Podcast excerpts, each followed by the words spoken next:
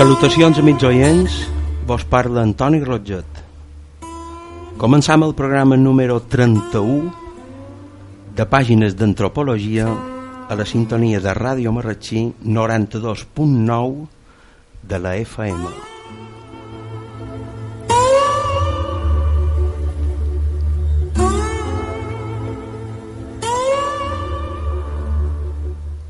Avui volem parlar del tracte que donam als nostres animals de companyia. Per debatre sobre aquest tema, comptam amb la presència d'una convidada, na Carmen Ezquerra. Ella és formadora d'educadors canins en positiu. Benvinguda, Carme. Bones tardes, Toni. I gràcies per estar amb nosaltres. Gràcies a vosaltres.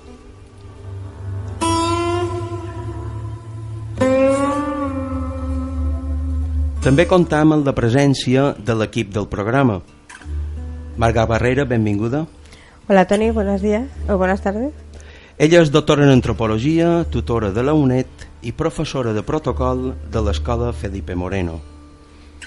També comptam amb la presència de na Concepció Pou. Benvinguda, Concepció.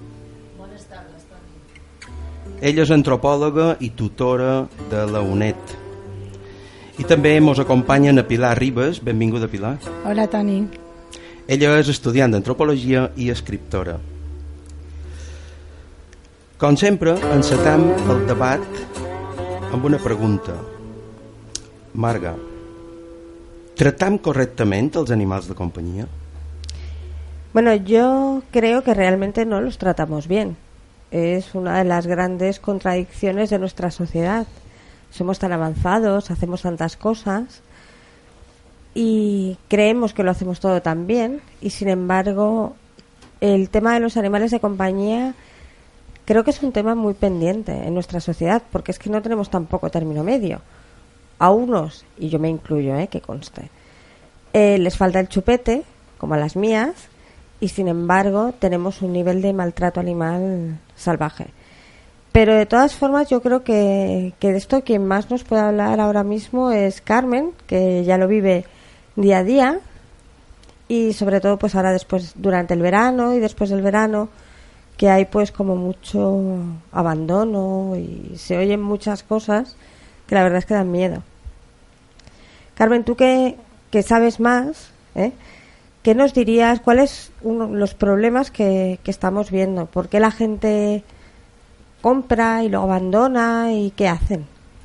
Ah, bueno, el tema de los animales de compañía es algo muy amplio. Entonces yo pre- quiero que mejor que nos centremos en los que, mm, por estar más cercanos a nosotros o los que yo más trato, son los que eh, sufren el maltrato más directo, que son los perros, los gatos, los caballos. Para empezar, pensamos que por el hecho de llamarles animales de compañía o animales domésticos, ya vienen con un diccionario debajo de un brazo y eh, con un- una agenda eh, de normas que ya se aprenden y vienen con esas normas aprendidas a, a esa casa. Libro de instrucciones. ¿eh? Sí, el perro le dice siéntate, entonces el perro coge el diccionario y dice, ah, siéntate a esto. Entonces el llamarles animales de compañía o mm, animales domésticos realmente es un término que a mí no me gusta porque, por ejemplo, los animales, no hay ningún animal doméstico. Son todos animales salvajes a los que no les queda otra que vivir en cautividad. Y el hecho de no respetar su animalidad eh, es lo que mm, es lo que nos lleva a muchos problemas de conducta. El pensar que un perro o un gato es una prolongación de nosotros mismos y que ya se sabe pues todo eso, todas esas normas y todos esos requisitos y todas esas exigencias tan importantes y tan grandes que, que sin darnos cuenta les pedimos a nuestros perros y a nuestros gatos. Yo a lo que dice Carmen sugeriría ¿eh? que todos los que tenemos perros y gatos, eh, yo he ido a algunos cursos con Carmen y es súper interesante porque hay uno en el que Carmen hace de dueño y tú haces de perro. Y entonces tú tienes que entender con lo que Carmen le dice al- a un perro, que es lo que yo le digo a la mía, que es lo que Conchi le dice al suyo, que es lo que todos les decimos, ¿qué es lo que Carmen me quiere decir a mí? Claro, es imposible. ¿eh? Tú dices, ahora sí que entiendo que él no me entiende, o sea, no es que me esté toreando, es que no me entiende. Como dices, tú necesitas un diccionario. Es que aparte de eso hablamos lenguajes completamente diferentes. Es como Claro. si pretendemos que un señor o una señora francesa le, le larguemos una parrafada y ella vaya y se sienta, coja el tenedor y el cuchillo y empieza a comer, ¿no? Y aparte de que yo, tú que estás más preparada para esto, sabrás que hay que aprender también a cómo tienes que hablarle o cómo tienes que transmitir esa comunicación. Eso es muy importante y gran parte de mi trabajo consiste en enseñar a las personas que llegan a mis manos el lenguaje de los perros. ¿Mm? Gran parte de ese lenguaje son las señales de calma. No sé si habéis oído hablar de señales de calma, podemos eh, encontrarlas como con este nombre, también se las llama eh, señales de corte, de conflicto o señales de evitación de conflicto. Es una forma que tienen los perros, todos los animales en general, pero hablamos más de, de- perros o de gatos, Ah, eh, ellos nacen con este lenguaje, ellos nacen con, este, con estas señales. El hecho de no conocerlas o malinterpretarlas es lo que nos lleva luego a problemas de conducta. El que el perro llega a una casa donde no se le entiende, donde se habla un idioma totalmente eh, diferente al suyo y que encima le castigan por cosas que no sabe por qué está siendo castigado. ¿eh? Y la gente dice, sí, sí, él lo entiende, porque no, no te entiende, lo único que quiere es calmarte. Algunas de estas señales de calma para que empecéis a verlas, a observarlas en vuestros perros, eh, son lamerse el hocico, girar la cara, girar los ojos, caminar despacio. Eh, a veces le gritamos a un perro, ven aquí. Y entonces el perro empieza a caminar despacio. El perro lo que está intentando es calmarte. Oye, que estás muy alterado. Por favor, cálmate. Para el perro es mucho más importante calmarnos que obedecernos. ¿Mm? De hecho, si nos fijamos en lo que es el saludo de un perro, orejas hacia atrás, ojos entornados, quizás portar algo en la boca, eh, movimiento de cola bajo y corto, eh, es una gran señal de calma con patas, son muchas señales de calma juntas. ¿Va todo bien? ¿Va todo bien como hace cuatro horas o diez minutos que te has ido? Porque yo lo único que quiero es que todo vaya bien. ¿Mm? Claro. Los perros siempre quieren colaborar y siempre quieren que todo vaya bien. Son animales eh, que viven en grandes grupos, mm, los que todavía viven en, en estado natural, viven en grandes grupos y lo más importante en esos grupos es que reine la armonía. De hecho, eh, os invito a ver un documental de Licaones y veréis lo que es un perro en estado puro. De comunicación, de convivencia, de ayudarse unos a otros. Y ahora imagino que si en una casa encima tienes eh, un perro, un gato, ¿y qué podríamos tener más de compañía que decías tú que era un poco... sí, yo eh, creo que no tendríamos que tener eh, animales silvestres en casa. Ujú. ¿Por qué? Eh, pues porque al perro, al gato, al caballo, la oveja, pues a los pobres ya no les queda más que, que- que hacer esa función de perro, caballo, gato. sí. No les queda ya más otra, ¿no? Pobrecito. Pero sí que hay animales que todavía tienen la oportunidad de vivir en su, en su entorno natural. Entonces no deberíamos tener ni, ni vender ni comprar eh, animales que tuvieran que vivir en una jaula, porque eso es muy triste. Por ejemplo, los pájaros. Por ejemplo, los pájaros. O los hámsters. Los pájaros, los hámsters, las, eh, ahora se han puesto de moda las serpientes. eh, dejemos vivir en paz. los- Dejemos vivir en Y paz a- a no, los... y además lo, lo malo es que la gente cuando quiere soltarlos se va a la Sierra Tramuntana suelta. eh, claro. Sí, y, eh, y sí, o es los un dejan. desastre. No, sí. pero es un desastre porque lo que hace es cargarse la fauna autóctona. Es un desastre Sí, ecológico. desastre ecológico. Es un desastre ecológico. Y si pensamos que abandonamos un perro y con un perro se crea un vínculo importante, pues ¿cómo no vamos a abandonar una iguana? Por Claro. ejemplo. Claro, pero también tiene un vínculo. Esa iguana mm, va no- a faltarle ese contacto que tenía, ese entorno donde se sentía segura. También es un maltrato para ese animal. Claro. Sea lo que sea, lo que abandonas. Sí, por eso, eh, bueno, esto es difícil. No sería tan difícil de arreglar porque vivimos en una isla, pero sí que hay mucho comercio dedicado a esto. Entonces, eh, Yo ahora te voy a decir una cosa muy curiosa que, bueno, yo conozco poco de las serpientes, pero sí que me interesaba y sé que cuando cambian de color es porque es la situación donde están.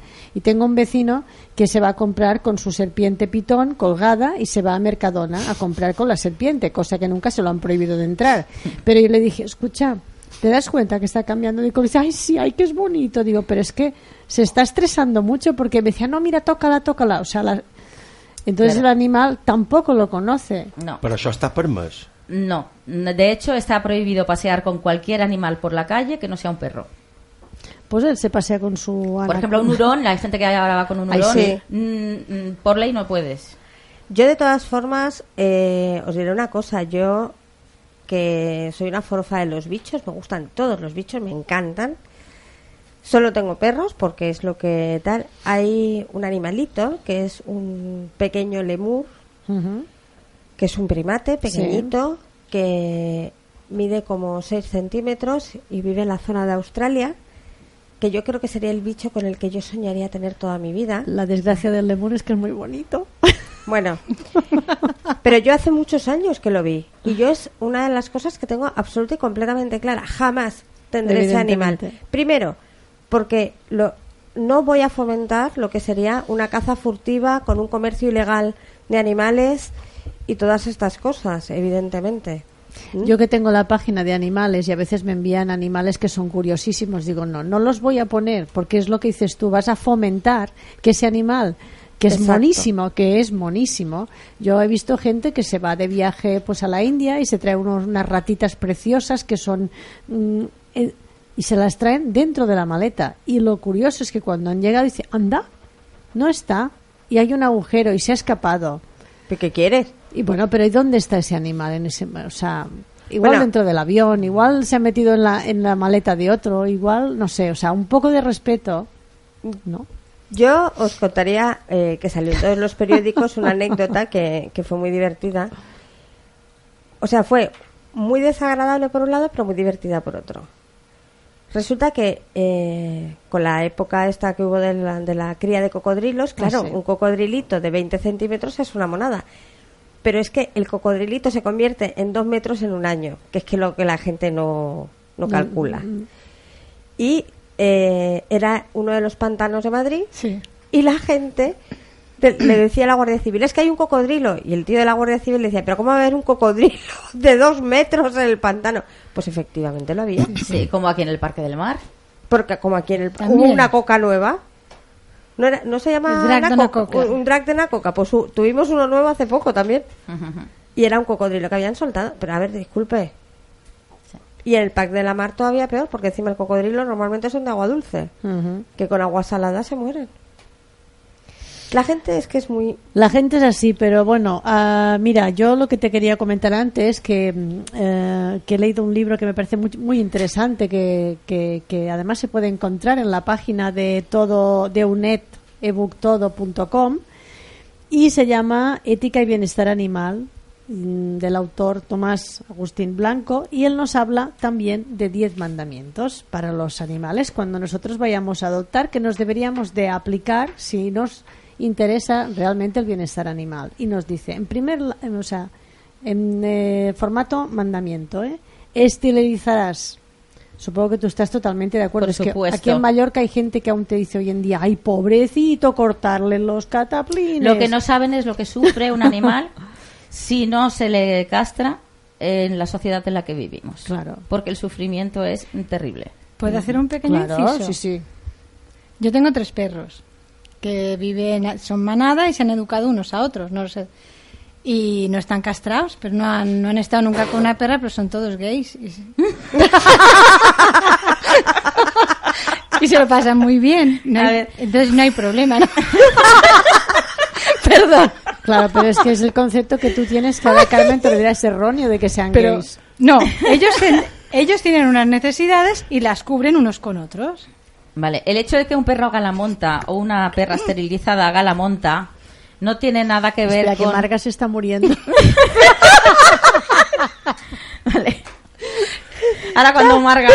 Y, son- y creo que sí son gays, ¿eh? porque he visto otras A ver, eh, por una parte no es Fan tanta todo, la tontería, no es una tontería tan grande lo que está diciendo Pilar, porque la homosexualidad existe en la naturaleza. Sí, sí, sí. Hermafrodita. Para empezar, no, no nos riamos de esto, porque eh, es verdad que la, la- Yo lo siento, pero es que me acabo de imaginar a los tres perros de Pilar con una, una boa de pluma. de todas formas, lo que tú hablas, de, ahora cuando Marga acabe de reír, Ya, ya, ya me cayó. Ay, bien, ¿ya? sí. Carme, perdona-la. Eh, ya la llevo perdonando mucho tiempo.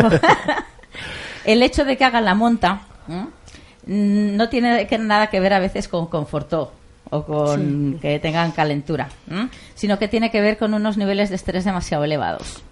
Cuando eh, los niveles de estrés suben, se, se dispara la adrenalina.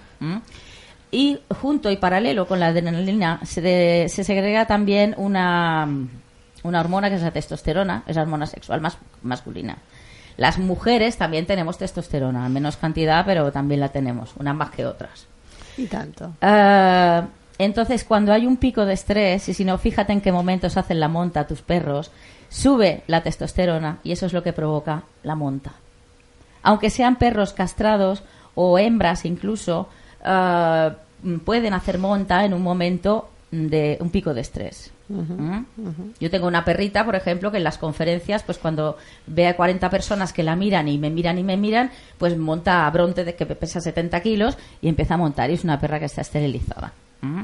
Sí, sí. No hemos de confundir la monta con, con esto, porque de hecho es un problema grave que pasa en los parques caninos. Un perro monta a otro y esto se suele, lo solemos mm, ver como o tiene fortó y lo tengo que juntar, con lo cual juntamos un perro estresado con una perra estresada y que nos salen pues, estresaditos, o le quiere dominar. Mi perro quiere dominar al otro. Y me gustaría hacer un paréntesis para hablar de la falsa, absurda, peligrosa teoría de la dominancia. Pues Si me lo permitís. Sí, claro que sí. Vale. Ah, creo que todos hemos oído que nosotros hemos de ser el alfa, hemos de ser el líder con los perros, ¿verdad?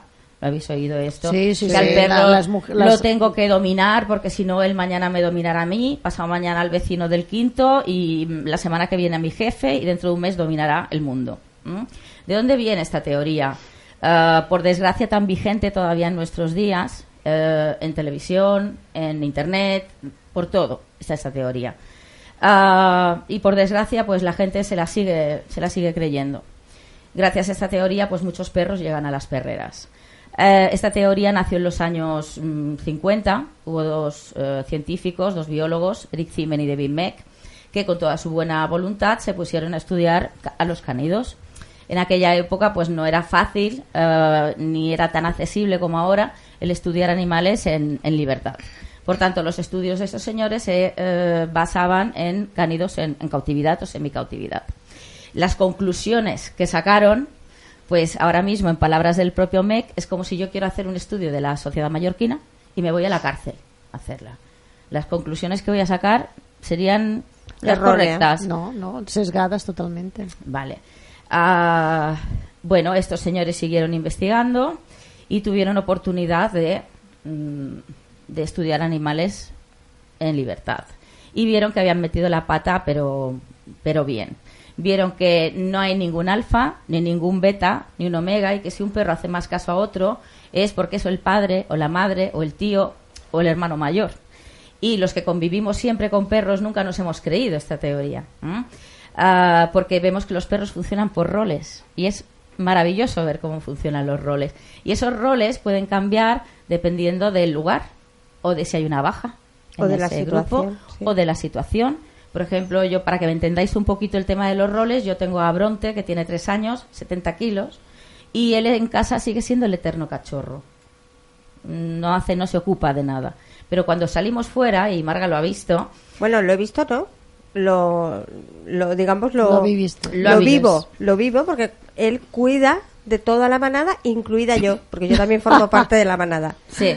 Eh, por ejemplo, el hecho de que aquel día hubo una discusión con una persona y Bronte se interpuso entre Marga y, y esa persona diciendo ni sacó los dientes ni nada, pero eh, mm, cuidado. Entonces Bronte en casa no se ocupa de nada, pero fuera sí. Coge su rol. Entonces hay el rol del cabeza expedicionaria, hay el rol del cazador, hay el rol de si nos llegan gatitos o perritos, siempre hay el que es más amoroso con ellos y se los coloca para dormir, les ayuda a subir a los sitios. ¿M? Y esos roles pues van cambiando y eso es lo que tendríamos que, que aprender a observar esos roles. No es fácil porque normalmente la mayoría de gente tiene un solo perro. Que no lo recomiendo. Todos mis alumnos acaban teniendo dos, Claro. mínimo. Igual que que, igual el que primero la- normalmente claro, lo han comprado, pero el segundo ya lo adoptan. Claro que sí. ¿Mm?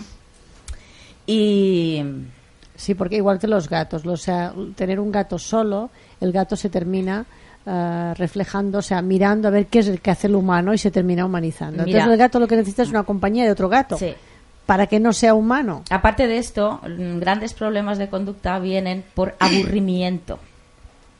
Evidente. sí. Porque no nos damos cuenta que nosotros nos vamos a trabajar, nos vamos cuatro horas, seis horas, y es esto. Sí, esto. es así. Entonces, eh, ¿qué hacen los animales? Pues crear problemas de conducta, porque el aburrimiento es lo que da ese estrés y el estrés provoca problemas de conducta. Y ahora que has comentado hace un momento esto de que primero compran uno y luego el siguiente seguramente ya lo, adopt- ya lo adoptan así de, de otras personas. Sí. Pero curiosamente, fíjate que yo, que estoy más con los gatos, cada vez que regalo un gato, porque yo lo regalo, eh, mm, siempre digo, mira, estos dos son hermanos y ahora es el, no, no, no, primero uno y luego ya más. Claro, esto es un gran error porque cuando ese ya ha encontrado su sitio en el hogar, viene un extraño. Y es muy complicado porque si tú ya no sabes hacer normalmente, no sabes cómo organizar a un animal porque no lleva el libro de, de, de, como decíais vosotras, de, De instrucciones. instrucciones. Tú ahora imagínate cómo lo haces cuando entra un segundo gato y le tienes que introducir ese gato para que no haya conflicto. Aquí ya Mira, eh, nosotros somos muy territoriales. El perro no es tanto como pensamos, pero el gato sí que es muy territorial. Sí. Nosotros cuando damos gatitos en adopción, uno solo no lo damos. No lo damos, le explicamos a esa persona que tú te vas a ir a trabajar, el gato se va a aburrir, te romperá más las cortinas, te romperá más los sofás, en cambio si está con su hermanito, Ujú. ¿m? jugarán más entre ellos Sí. y lo primero que te dice la gente es no de principio. No, qué miedo, dos. Eh, pero las personas que nos han adoptado dos, porque nosotros si no es dos no los damos, dicen, "Car- qué, qué bien, qué bien, porque juegan juntos, no pasó tanta pena, no me rompen los muebles, porque juegan más entre ellos, están es más acompañados. Y claro, luego si tú lo quieres introducir después, es un trago para ese gato que está viviendo en esa casa, porque creo que realmente nunca nos ponemos en el lugar de- del animal, porque yo- un ejemplo en personas, yo te puedo conocer a, a ti por la calle, me caes bien, nos vamos a tomar un café y luego a lo mejor te invito a casa. Pero que me entre alguien en mi casa de repente sin que me caiga bien ni mal, ni... eso mm, no lo entendemos, no nos ponemos en su lugar. Que de repente me meten a alguien en casa que, que a lo mejor me cae fatal y lo tengo que aguantar sí o sí.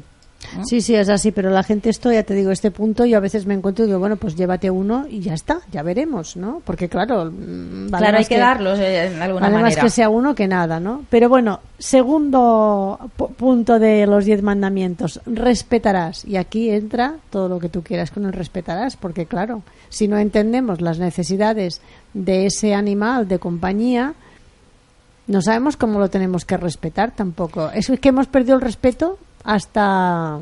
Bueno, eh, más que respetar, es que no los entendemos tampoco. No nos preocupamos de entenderlos. Es yo mando, yo ordeno, estas son mis normas, es tal, y no le escuchamos. Eso. La gente cuando empieza a conocer las señales de calma, que yo a mí me gustaría recomendar un libro a todos los que me estáis escuchando, porque es un libro básico, básico, básico para tener en las escuelas. Ahora estamos preparando un proyecto educativo para el Ayuntamiento de Palma y este libro está incluido y se llama El lenguaje de los perros, las señales de calma. ¿Mm? Eso es muy importante. ¿Por qué? Porque las señales de calma es una forma que tiene el perro de decirnos de buena manera, de pedirnos, por favor, me estás incomodando, deja de hacerme lo que me estás haciendo. ¿Mm? Eh, si nosotros no conocemos estas señales, el perro gruñirá. Y se llevará, lo que me y se llevará un golpe de Exacto. periódico. Cuando el perro gruñe, ¿qué hacemos? Le reñimos, le castigamos, le encerramos. Vale. El perro lo que entiende es, si te pido las cosas por favor, no me entiendes. Si te las digo un poquito más fuerte, me castigas. ¿Qué me queda? Morder. ¿Mm? Entonces, estos anuncios que salen a veces en prensa, de repente un perro ha mordido. No. Ese perro lleva haciendo señales de calma días, semanas, meses, quizás años hasta que un día le dolerá la cabeza o tendrá un mal día, como cualquiera de nosotros, y, y morderá. Y porque acabó. ya estará hasta aquí arriba. ¿Mm? Entonces el respeto se basa también en el, en el conocimiento.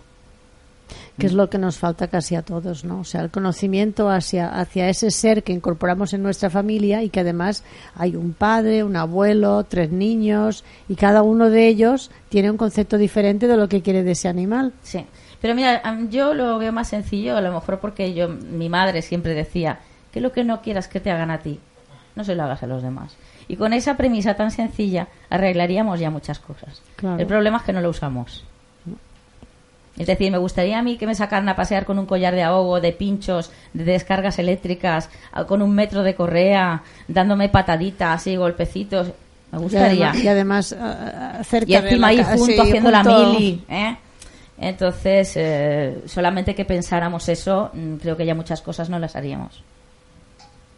Molt bé, i doncs, arribats en aquest punt podríem fer una pausa musical, si vos sembla bé, després continuam en els punts aquest- Ah, d'aquest sí. decàleg. Eh? Do- Vos sembla bé? I doncs, endavant amb una pausa musical.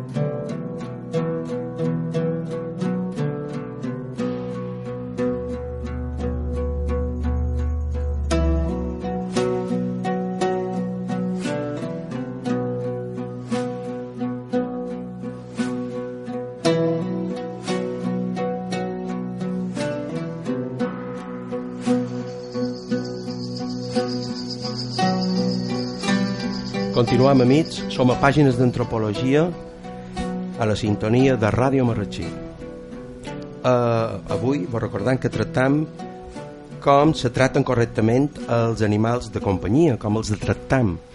I tenia la paraula na Concepció, que mos comenta aquest decàleg de, de comportaments. Exacte, aquest decàleg d'aquest llibre que se'n diu Ètica i Bienestar Animal de l'Agustín Blasco, que us el podem descarregar des d'unet.todoebook.com. El següent punt és Jamás compraràs, Carmen. Sí. Uh, és molt important. Les caneres estan plenes de cans. De totes les races, de totes les maneres. Uh, és igual el que vulguis. El trobaràs a una canera. El fet de la compra eh, no és només la compra, és el negoci que ha muntat eh, que envolta tot això. Eh, també tenim un problema molt greu que són les persones que crien a casa seva Exacte. eh, porque el vecino del quinto quiere un perrito y porque el niño quiere un hijo de mm? i llavors resulta que es eh, pot tenir entre 2 i 22 ca- cadells i, i només que facin criar una vegada en la nostra vida, a la nostra cussa en 5 anys hem criat 5.000 i pico de cadells Podem garantir una vida digna per 5.000 cadells? No, no podem fer criar. Penso que la responsabilitat de tenir un animal no acaba en el nostre propi animal. Uh -huh. uh, i per suposat es, jo els meus alumnes moltes, molta gent ve que ha comprat escà però al llarg de tot el curs no tornen a comprar cap mai perquè veuen tota la problemàtica que hi ha de fet eh, estem matant eh, uns 16.000 animals a l'any eh, xifres oficials Sí, és a dir, sí. la podem quadriplicar mm? i, i el fet d'adoptar pues, és, és molt important molt important aquest animal que adoptes t'agrairà tota la seva vida i, mm, i crec que és molt important aquesta, obrir aquesta consciència i dir més, més esterilització Sí, de què rius? És que, lo de, te, perdó, ara ja... Lo de que t'agrairà tota la teva vida. Jo vaig trobar, quan van comprar la casa, venia amb una coseta incorporada. Ostres, Que, I era tan fea, ta pobra. Jo, jo se no mia fea, li vaig posar fea. molt I bé. era la cussa, l'estimàvem amb locura, la tenia super... La cussa més antipàtica, la més... Era desagradable. Perdona, de esas No. hemos conocido un par de ellas, ¿eh? Mira, i la vaig aguantar, pobreta, fins que va estar, que ja, fins que se va morir de veieta, però, però no me va agrair mai res. Eh? A lo mejor no entendies el seu llenguatge. claro, El ovillo ya te Perdona. fue señas de calma y tú no le No, no, entendías y te no, si pensaves el que li donava la gana. No, no, lo que li don... jo mai li vaig dir l'obtenir, ni li vaig dir que no. Jo el que li donava la gana. I a més li vaig donar companyia Pues ya Mira, está. amb altres, amb altres meucans i mira, Yo te digo que yo recuerdo una que tenía Carmen, viejita, que la pobre también era adoptada, había pasado la, vamos, carros, carretas, carretillas, carretones, el pobre animal. Pero era genial, porque Nena pertenecía no a la realeza, no. El imperio del sol naciente japonés como la mía. era el barro asqueroso al lado de ella. Y es que la muy asquerosa, pues no tenía esa palabra, íbamos a pasear y ella se subía a su colina, se acostaba con el culo hacia nosotros, como diciendo... Con esa plebe yo con no, esa plebe yo no me Más veo. o menos. De hecho, era una perra que tenía un nombre y apellido, se llamaba Nena, me cago en ti. Pues la mía se llama fea, o sea que... Bueno, yo tengo. Pero bueno, queríamos hablar de, Sí. Perdón, otra perdón. cosa, ¿no? No, Perdón, yo, yo perdón, también perdón. tengo mi gata que se llama Makiko. Sabréis que Makiko es la reina de la princesa, no, la emperatriz de Japón. ¿Eh? Y es persa, eh, mi, mi gata. Y es por eso, porque hija mía parece que. Pero bueno, jamás comprarás. Yo venía enlazado con el tema de, claro, dice, es que bueno, hacemos la eutanasia. No, perdona. En las eh, perreras, cuando se hace una selección de animales, no se hace eutanasia. No. Eutanasia se hace en un perro que tienes a casa que no va a tener un futuro y le estás dando la dignidad de poder do- morir con dignamente, cosa que a veces no podemos hacer con los humanos. Es que- Pero estamos provocando. Eutanasia es un eufemismo realmente. lo que es- Eh, para mí eutanasia es cuando un animal ya es muy mayor, que tiene una enfermedad dolorosa, incurable. Eso es eutanasia. Lo que estamos haciendo es un una matanza. Sí, sí, un exterminio. Un exterminio. No es, le, le ponemos más bonito, pero realmente eutanasia es un eufemismo. Y es por culpa de esto, por hacer criar animales que después no vamos a poder colocar. Yo ahora, por ejemplo, estoy tratando el caso de un de bestiar de tres años que hace cuatro semanas tenía ahora, tenía cita ya en el veterinario para eutanasia. Y esto es, no saber llevar un animal. Este perrito no es que los mm, dueños no se hubieran preocupado, pero es un perrito que desde que tenía siete meses había tenido dos adiestradores ¿m? de la antigua escuela. Eh, collares de ahogo, si hacía algo mal es que les tiraran de la oreja hasta que el perro chillara, si venía alguien a casa le- que le encerraran, golpes mm, por el cuello, golpes, pataditas, iba por la calle pues ahogado. Eh, ¿Qué ha pasado? Pues este perrito llegó a matar a un perro de la una vecina, ¿no? Ah, esta familia volvió a llamar al adiestrador primero que tuvo y la respuesta fue que el perro era un nini y que ya estaba tan mal y tan estresado que ya no había nada que hacer. Eh, quisiera que vierais eh, mm, o pusiéramos luego el audio de esta señora que en cuatro semanas para que vierais su, su, cambio de, su de cambio y, y el hacer las cosas bien. Que hay muchísimas personas que se dedican al mundo del perro, porque todo el mundo se ha subido al mundo del perro, porque hay muchos perros, pero que realmente tengan un conocimiento profundo de lo que es el animal, mm, no. Entonces, eh, lo que hacen es que nos destrozan el perro y gracias los que llegan a nuestras manos, pero hay otros muchos que mm, no llegan a nuestras manos. Yo tengo, entre otros, un, un golden que lo saqué de las jaulas ocultas de Sonreos porque había roto el radio a su, a su dueña por culpa de todas estas malas praxis y de todas estas cosas que vemos en televisión. Eh, yo aquí lo que quería introducir es que Carmen va a hacer un curso de educadores caninos ahora a principios de octubre, que es Del de- 8 al 12 intensivo. del 8 al 12 intensivo. Ya sé que no todos los dueños necesitan ser educadores caninos, pero yo les diría que sí, ¿vale? Pero bueno, que sobre todo gente que esté interesada en este tema y que te- o que tenga muchos perros O veterinarios, veteri- adiestradores. Exacto, toda esta gente que se apunten. Lo que haremos será que colgaremos tanto el audio de la señora esta en, la- en nuestra página de Facebook como también el tema del curso, porque yo creo que esto puede ayudar a salvar a muchos perros. Claro que sí, totalmente de acuerdo. Aparte de que eh, estaba, estaba pensando yo, ahora cuando decías esto, que curiosamente ahora todos queremos saber cocinar y nos vamos a hacer concursos y hacemos masterchefs y hacemos de todo, ¿no? Y cocinar, llevamos cocinando toda la vida, ¿no? Algunos con más, más tiento que otros, pero es lo mismo, o sea, uno llega a casa y empieza a coger alimentos y a, y a- y a combinarlos. Claro, tenemos a alguien donde nos podemos fijar, nuestros padres, pe- pero ahora mismo hay generaciones que no saben ni freír un huevo porque no lo han visto hacer en casa.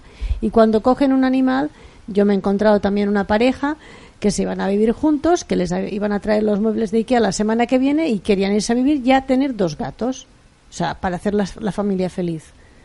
Mm, no sé, Que no son juguetes. No son juguetes, es esto. Sí, nosotros, bueno, eh, para empezar, en nuestra tienda no hay, solo tenemos alimentación natural, no tenemos nada eh, que, que pueda incitar a una persona a tener un animal como hablábamos antes de ni un gerbo, ni un hámster, ni un pajarito. Y, y ahora se me ha ido el punto que me has dicho. No, esto de que de la misma manera que nosotros para alimentarnos tomamos lecciones, sería importante que cuando incorporamos a un miembro más, igual que leemos el libro de estamos esperando un bebé, pues vamos a hacer, hacerlo de manera consciente, ¿no? Sí, bueno, hay, hay países, por ejemplo en Inglaterra, que nada más una persona va a tener un cachorro, se cogen 15 días de vacaciones y ya se apuntan a un curso de cachorros. Yo llevo muchos años y la verdad los cursos de cachorros la gente no escucha. No escuchan, ¿por qué? Porque no han tenido el problema y, y, y no, no, no, no van bien los cursos de cachorros todavía en nuestra, en nuestra sociedad. ¿Cuándo vienen después? Cuando ya tengo el problema, cuando ya he hecho las cosas mal y Claro, las campañas que hacen los ayuntamientos, por ejemplo, ahora sobre todo el que tenemos aquí de, de- de- del Ayuntamiento de Palma de Mallorca, sobre adoptar gatos, que hacen la campaña esta y tal y cual. Entonces, ellos, aparte, cuando vas a adoptar, te hacen toda una serie de explicaciones, en fin, que no es el simple hecho de tomar un gato y vete, sino que tienes que cumplir unos requisitos. Sí. Nos queda mucho todavía para poder pedir eutanasia cero, pero eso empieza por concienciar a la gente de que no haga criar a sus animales en casa. Pasa por, Por la el- esterilización, por Sí. educar a la pasa gente. por la tenencia responsable. Exacto. Una cosa, he visto hoy la noticia en eh, nuestro diario que van a prohibir ya las operaciones estéticas de, Ah, sí. de animales. Sí, lo de las Se va a orejas. prohibir cortar orejas. ¿No estaba y- prohibido ya? No, No. en No. Barcelona sí. Ah. Mucha gente pensaba que aquí en Mallorca, pero en Mallorca tenemos la ley del 92 y no se ha modificado.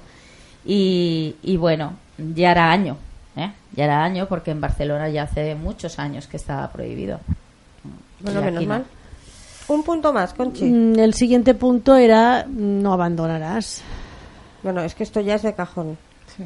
porque como no cumple nuestras expectativas y es aquello dices pues como mira como esto no me gusta pues lo devuelvo a Prica porque está dentro del periodo pues no me gusta y lo devuelvo a la protectora de animales que además no tiene ninguna culpa porque lo ha comprado en una tienda y lo devuelve Sí. a la protectora Sí, además estos perros que están en tiendas a veces tienen seis meses y todavía están dentro de esa de esa jaula. Ese perro cuando sale de allí os podéis imaginar que viene Claro. con mil problemas de conducta. Da vueltas sobre sí mismo, se come sus propias cacas, porque claro, ellos no quieren estar encima, viene con a veces en indefensión, no sé si sabéis lo que es la indefensión aprendida. No. Eh, es un estado de depresión profunda en el que el perro pierde la- las ganas de vivir, se deja morir.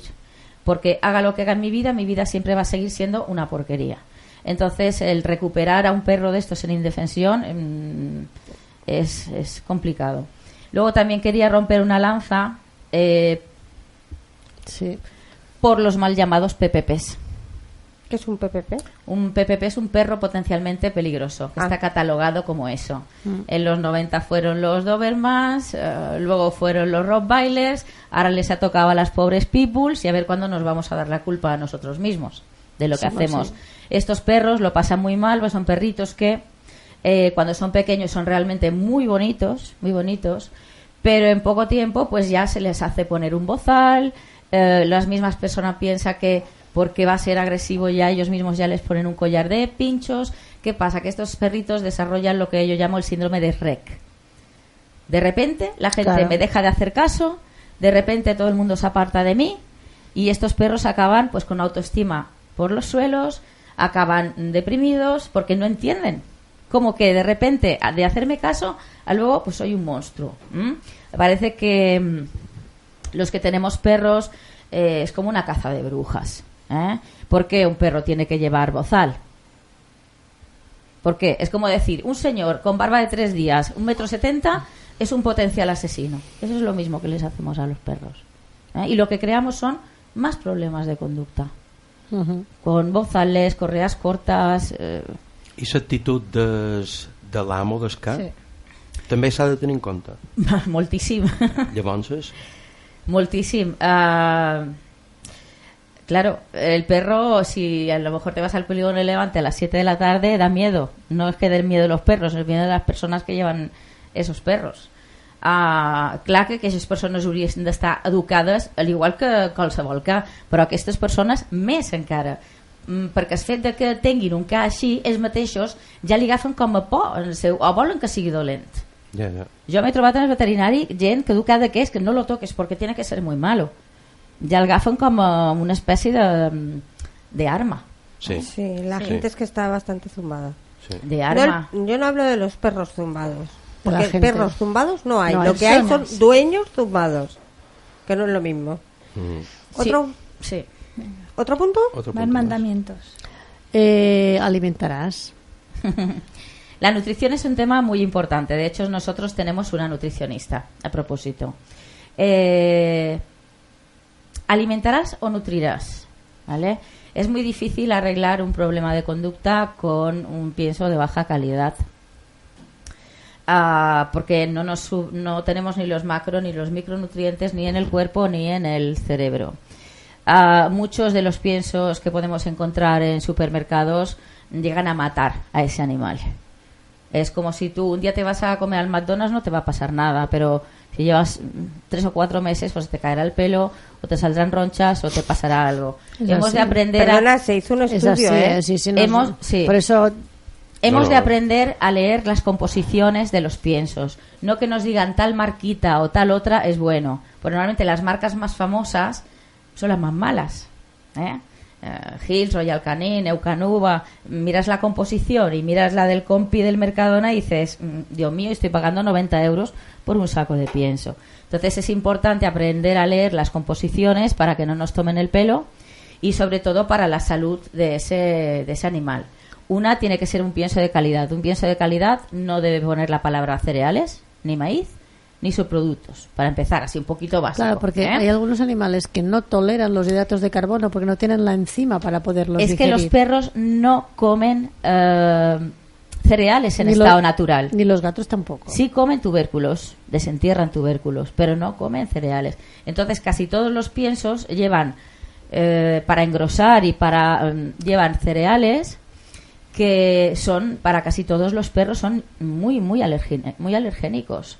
Y provocan pues problemas de piel, problemas de conducta, mal olor, mal aliento, eh, en gatos sobre todo problemas Sí, sí. digestivos, problemas urinarios, o sea, Y gatos que se les cae el pelo y tal y cual. Entonces, por ejemplo, el gato suele ser muy alérgico al pollo y hay que int- intentar evitar mm, piensos que lleven aves, por ejemplo, ¿no? Nosotros, por ejemplo, combinamos lo que es un pienso de calidad con eh, una dieta eh, cruda, basada en la dieta BARF, la dieta cruda, que realmente lo que comerían los perros es carne cruda.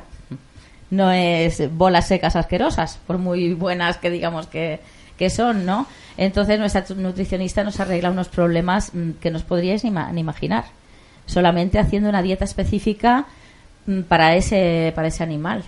¿Mm? Entonces la nutrición es mucho más importante. Nosotros más o menos cada dos meses ofrecemos una conferencia gratuita sobre nutrición y cada mes y medio damos también una conferencia sobre educación canina y problemas de conducta. ¿Dónde, Que os encantará porque además nos reímos mucho porque que pienso que la educación tiene que ser divertida, nos lo tenemos que pasar bien y nos podéis encontrar en la Plaza Guillem Moragues, número 5, cerca del Cine Metropolitan, ¿Cómo se llama la tienda? Animalots. Animalots. Y, y podéis informaros o seguiros, seguirnos en Face para venir a estas conferencias porque aparte de que son divertidas, pues nos lo aprendemos, pero muchísimo, muchísimo. El Facebook es Animalots también. El Facebook es Animalots Mallorca y YouTube también es Animalots Mallorca. Perfecto. Molt bé, mos queden més punts, Conchi. Eh, darás, que ya hemos hablado de dar, o sea, hay que darlo. Y aquí, fíjate que yo te voy a decir muchas veces que cuando nosotros ponemos anuncio de, de un gato que, que tenemos tal, lo primero que preguntan, ¿y qué cobráis? Y luego la típica jiji jajaja que mm, seguro que con ese dinero os vais de vacaciones al Caribe. ¿no? Claro. y no saben detrás de todo esto, de mantener una colonia, el dinero que cuesta en pienso, como dices tú, de Sí. calidad, porque mm, si les compramos cualquier pienso no se lo comerán. Y he visto de verdad los gatos míos, las bolitas verdes las dejan, las apartan. Dices, "¿Qué? Pues sí, entonces hay que ir con cuidado y eso son dinero. Y luego también hay que... Eh, Ah. la, la gente no tiene en cuenta que los que ayudamos a los animales no tenemos ningún tipo de ayuda. Mm.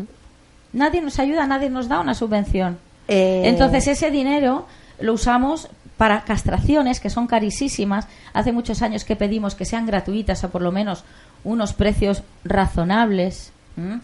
Ah, que lo que tú dices, hay que mantenerlos, hay que cuidarlos. Muchas veces nos llegan, nos llegan atropellados, tenemos que hacer unas super operaciones de veterinario. Exactamente. eh, y la gente tiene que entender todo el trabajo que hay detrás de ayudar a un animal. Y yo siempre se lo digo a ellos, a los animales hemos de ayudarles entre todos. Claro, por eso no- no abandonarás también significa eso, también significa ese gato que han atropellado que no lo abandones en ese momento que te necesita.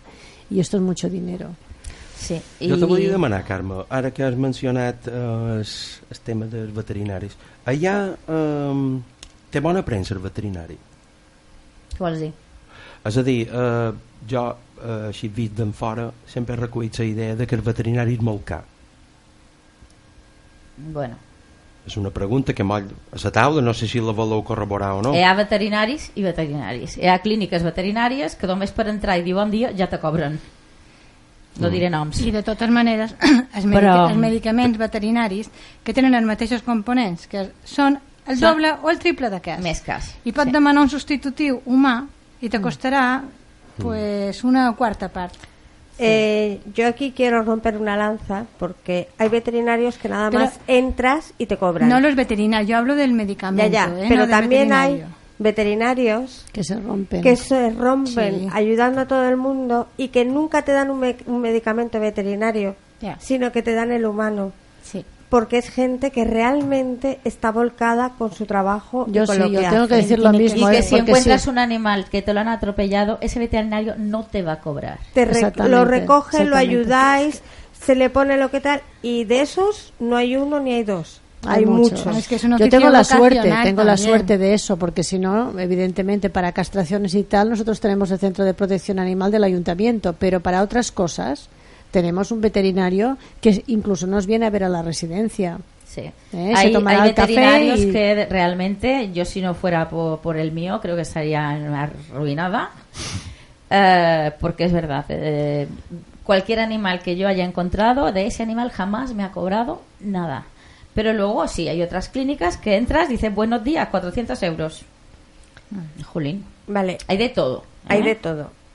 Bé, Al- com a tots els àmbits també laborals, vull dir... Pero hay mucha Pero ya gente que el veterinario muchas veces se ve como tal. No, hay muchos veterinarios que están muy comprometidos y cada vez están aprendiendo sí. más educación en positivo. Sí, yo, bueno, una cosa muy buena que pasó, que en Barcelona ya sucede allí desde hace años, es que una de mis conferencias fue presentada por dos veterinarias. Porque parece que siempre tenemos que estar enfrentados y no. No. Realmente hemos de colaborar, porque yo no tengo los conocimientos que tienen ellos, ni ellos los que tengo yo. Entonces, eh, eh, creo que es muy bueno que veterinarios y educadores en positivo ah, empecemos ya a colaborar porque mm, nos tenemos que ayudar unos a los otros y parece que siempre como si estuviéramos como enfrentados y no no debería ser así Un pu- ¿Algún punto más? Mm, bueno, darás y recibirás. Cuando recibes también tienes que... es que esto dar. parece el don ya, ¿eh? De, De de, de Maus. Yo Y creo que, que, todo- que recibirás cuando tú recibes también tienes que estar agradecido. Y por ejemplo cuando recibes yo muchas veces pido una voluntad o sea por parte de la persona que recibe ese animal una, un acto de voluntad. No me, me da igual si son cinco que si son diez que si son un euros tenemos una huchita y que ponga lo que quiera. Tienen que darlo porque si no no podemos nos trajeron ahora dos gatitos y esa persona que nos los trae nos tiene que pagar por lo menos la leche y el, y el biberón Claro. porque si no Porque no sí, sí, podemos és es que així, no, no damos a más Pilar. Sí, ja volia dir que també hi ha altres animals que se poden adoptar i te volia demanar, Toni, qui és en Simó? En Simó, en Simó, jo no sé si ja ho he comentat a altres programes en això Però no. ara estan xerrant d'animals, adoptats. tu has Bé, adoptat en o no, Simó, Simó? en Simó és un, és un aset de raça petita que mos varen regalar per estar per la finca i de fet quan mos ho varen regalar ja mos varen dir que nomia Simó i eh, bé, és un mes de la família eh? perquè és un aset entranyable I poden posar una foto a pàgines d'antropologia Sí. d'en Simó. Sí, el podem pujar, el podem pujar. Sí, sí. Uh, és un animal entranyable. És un animal entranyable. Només és de matí de sentir-me la meva veu ja me crida. Uh, brama. Ai, és total. ve- Sí, Simón es total, a mi m'encanta. sí, na Marga el coneix. Bé, i vosaltres també. També, na- tots na- també, Concepció. també l'hem tingut Sí. eh, És total. Sí, sí, sí. I jo eh, tenim una amiga nostra que és na, na Antònia Soler Sí. Sí. que aquest home és manescal a Manacor i un dia eh, parlant així dels animals i tal me diu "Ma hi ha, hi ha una cosa que m'ha crida molt l'atenció de tu i dic, i quina és? diu que tu poses noms de persones a tots els animals que tens. Perquè jo tenc un asa que nom Simó tenc un moix que nom Hilario tenc una moixa que nom Paris tenc un ca que nom Bernat i tenc un altre ca que nom Estel i me diu eh, me crida molt l'atenció perquè li poses el nom de... dic, és que nosaltres en els animals com que els tratem com a persones els posaran nom de persones i va quedar, va quedar estorat i va, va sortir així bé, ho ben que dir perquè mm, jo és que no, no és que jo hagi rebut educació canina ni tal, però jo els tractava molt de carinyo els animals i el que tu quan hi feies referència en es donar aquest intercanvi eh, l'animal també el te dona Sí. si tu li dones carinyo ell te dona, t- Clar. to, to torna Clar eh? que tot torna. Cert, Triplicat. això- sí, sí, a part de la fea d'anar... Eh, perdó, que li vaig, quan se va morir li vaig escriure un cuento, eh? Ah, Que se diu Adiós fea. Antes de acabar, que ya no nos debe de quedar mucho, no, queden ¿Eh? Cinc minuts. cinc minutets quiero eh, hablar de un gatito ah, sí? que es un gatito anaranjado, que porque no lo ha visto Carmen, Lo pondremos también en el Facebook si ¿eh? queréis. que se llama Leo. Leo estuvo muy, muy, muy, muy enfermo. Yo doy fe del- de la dedicación, del amor y del cariño con que Conchi y sus compañeras lo han cuidado. Y Leo necesita una casa, ¿vale? Es un solete, porque es un solete. Yo tengo un problema con los gatos, ya es que soy alérgica. Aún así tengo unos cuantos sobrinos gatunos ¿eh? que se enredan, se suben y, y andamos siempre con los antialérgicos a mano. Pero yo desde aquí me gustaría que si hay alguien que quiera adoptar un gato, ya Sí. sé que hay muchos gatos por adoptar, pero el invierno se acerca y necesitamos que Leo tenga una casa. Leo es un gato que, que está en una colonia y ya tiene nueve años. Entonces llega un momento que cuando ya empiezan a ser adultos, aunque digamos que siempre ha estado en libertad, mm, él la verdad es que está dentro de una residencia de gente mayor, que hay una colonia de gatos del ayuntamiento, y tuvo primero un dueño, que era un señor que lo recogió de pequeño, que lo encontró por ahí detrás. Lo cuidó mm, hasta que se hizo adulto, estaba con él todo el día y un buen día este señor mm, se murió. Entonces Leo perdió a su dueño, pero como la señora de al lado me pidió si lo, se lo podía quedar y era tan entrañable y que todo el mundo lo conocía y pasaba todas las tardes con él, Leo no se podía ir a una casa de adopción porque los ancianos querían estar con él.